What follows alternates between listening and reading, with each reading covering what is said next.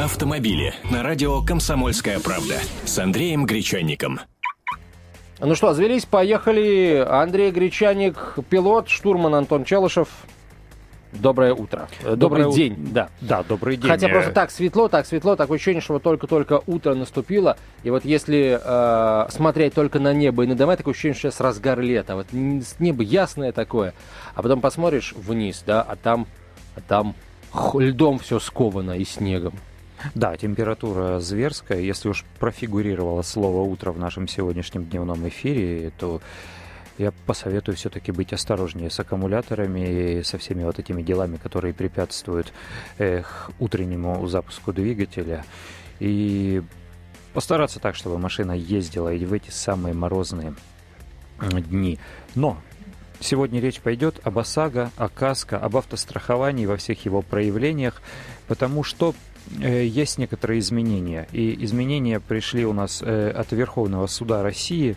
Э, он постановил, что страховые компании должны выплачивать клиентам крупные суммы, если этим самым клиентам э, несправедливо отказали выплат, выплате денег. Ну, например, человек попал в аварию, э, человек невиновен в аварии, в него кто-то врезался.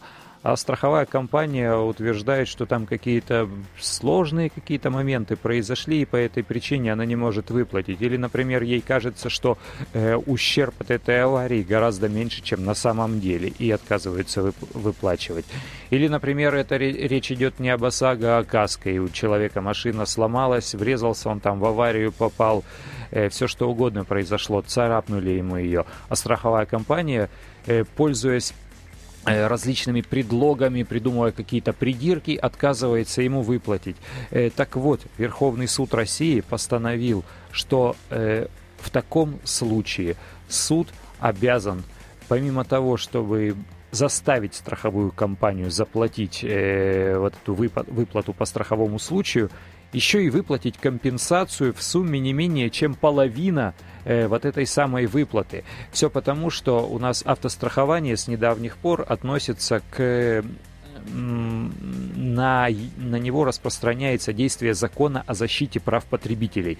Страховщики, они просто кричат, э, визжат и машут руками каждый раз, когда слышат применительно к себе э, словосочетание «права потребителей». Да, права потребителей. Их это ну, просто бесит, в бешенство приводит, действительно. И они всяческими способами пытаются откреститься. Но тем не менее, если сейчас вам страховая отказывается что-то там выплачивать, выплачивать, э, пользуясь э, всевозможными отговорками. Вот э, прецедентом, кстати, стал случай, когда у человека болела рука, и он попросил кого-то вместо себя сделать подпись в полисе страхования. Тем не менее, он деньги заплатил, полис действительно, это, это его деньги, а страховая говорила, нет, закорючка не ваша стоит, не увидите вы никаких денег. А вот суд постановил, что все-таки должны выплачивать. Я предлагаю принять участие в дискуссии наших радиослушателей. Э, если у вас какие-то проблемы со страховыми компаниями, если у вас э, опыт э, судебных или досудебных разбирательств со, страх... со страховщиками, которые отказывались выплачивать вам, и как вы разрулили, или у вас не получилось, может быть, звоните нам, рассказывайте, выслушаем, может быть, даже что-то посоветуем. Ну и в конце концов, может быть, кто-то уже успел воспользоваться защитой законодательства о правах потребителя или, например, тоже вот наблюдал за реакцией представителей страховых компаний на словосочетание права потребителя, вот как, а, как розы на их щеках сменялись лилиями, да, ну, ну и так далее. 8 800 200 ровно 9702, телефон прямого эфира, 8 800 200 ровно 9702. Татьяна, здравствуйте. Здравствуйте. Э, ну вот я э, первый раз слышу о такой поправке в законодательстве, и меня она очень сильно радует, потому что я, как человек, который страхует машину и по ОСАГО, и по КАСКО постоянно каждый год, э, сталкиваюсь с одной и той же проблемой. Если я где-то сама там в темной ночью наехала на какой-нибудь столбик или царапнула машину веткой или не знаю, там еще что-то. Ну, то есть это не ДТП со вторым участником, а вот я сама вот такая вот дурочка.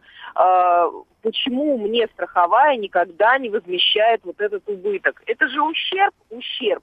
Но вот сталкиваешься всегда с одним и тем же. А, то есть надо ехать э, к знакомым ментам, покупать справку за тысячу рублей, и только тогда тебе где-то что-то... То есть э, мошенничество, да, а по закону и, в принципе, нормальный ущерб оплачивать не хотят. Вот. Угу.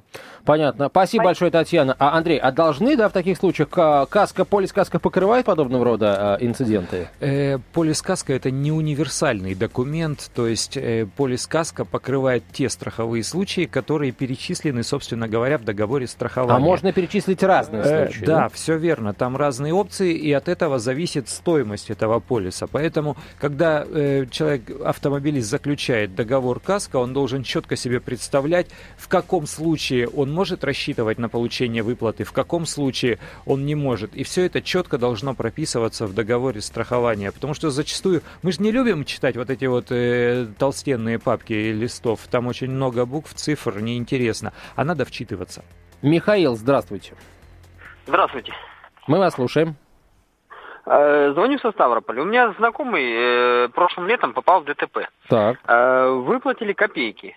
Э, по суду было принято решение в его пользу, чтобы выплатить значительно большую сумму. Но до сих пор вот решение суда не могут исполнить.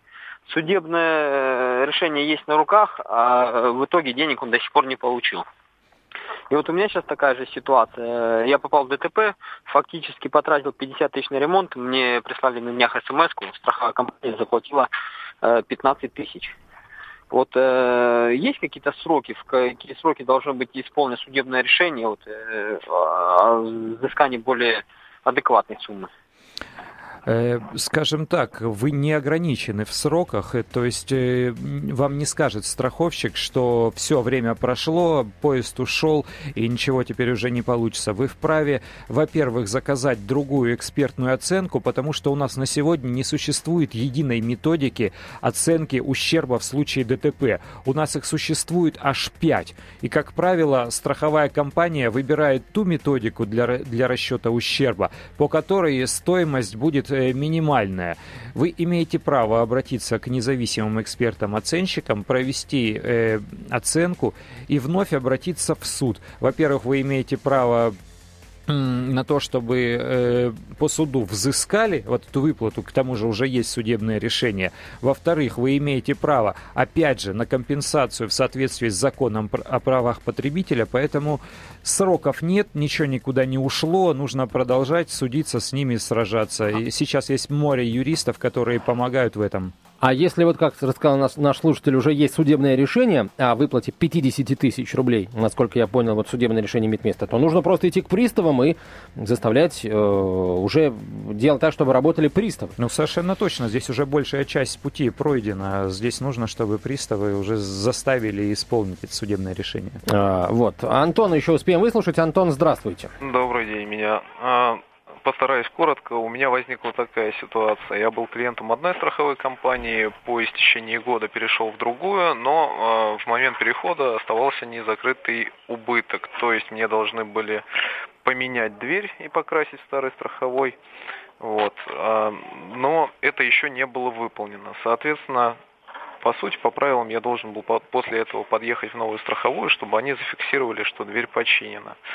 А, произошло так, что дверь мне действительно поменяли, покрасили все отлично, но подъехать я туда не успел, забыл и так далее. В итоге, когда произошел другой страховой случай с этой же стороны, то компания отказала мне в ремонте на основании того, что я вот не подъехал, не сфотографировался. Хотя на самом деле, да, там есть акты выполненных работ, э, что было это действительно работа произведена и так далее. То есть я хочу сказать, что у страховой и так очень много всяких разных э, уловок и отмазок, э, чтобы не платить деньги. И я думаю, что это на самом деле правильный закон, и он поможет.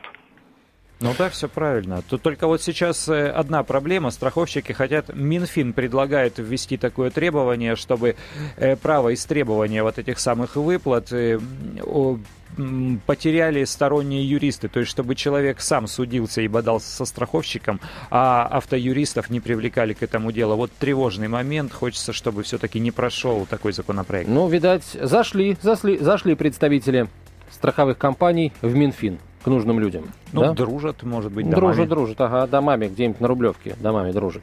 Но это не более чем измышления мои, которые, правда, подсказаны горьким опытом, реальностью. А, спасибо большое Андрею Гречанику за то, что в очередной раз нас а, просветил, обладателей колес. Ну, у меня пока колес нет, а у, может быть, будут когда-нибудь. У вас, дорогие слушатели, в общем, а, они имеются, да, я желаю, чтобы они всегда у вас, что называется, были накачаны. Андрей Гречаник, автомобильный эксперт «Комсомольской правды». Меня зовут Антон Челышев. Оставайтесь с нами. Автомобили с Андреем Гречанником.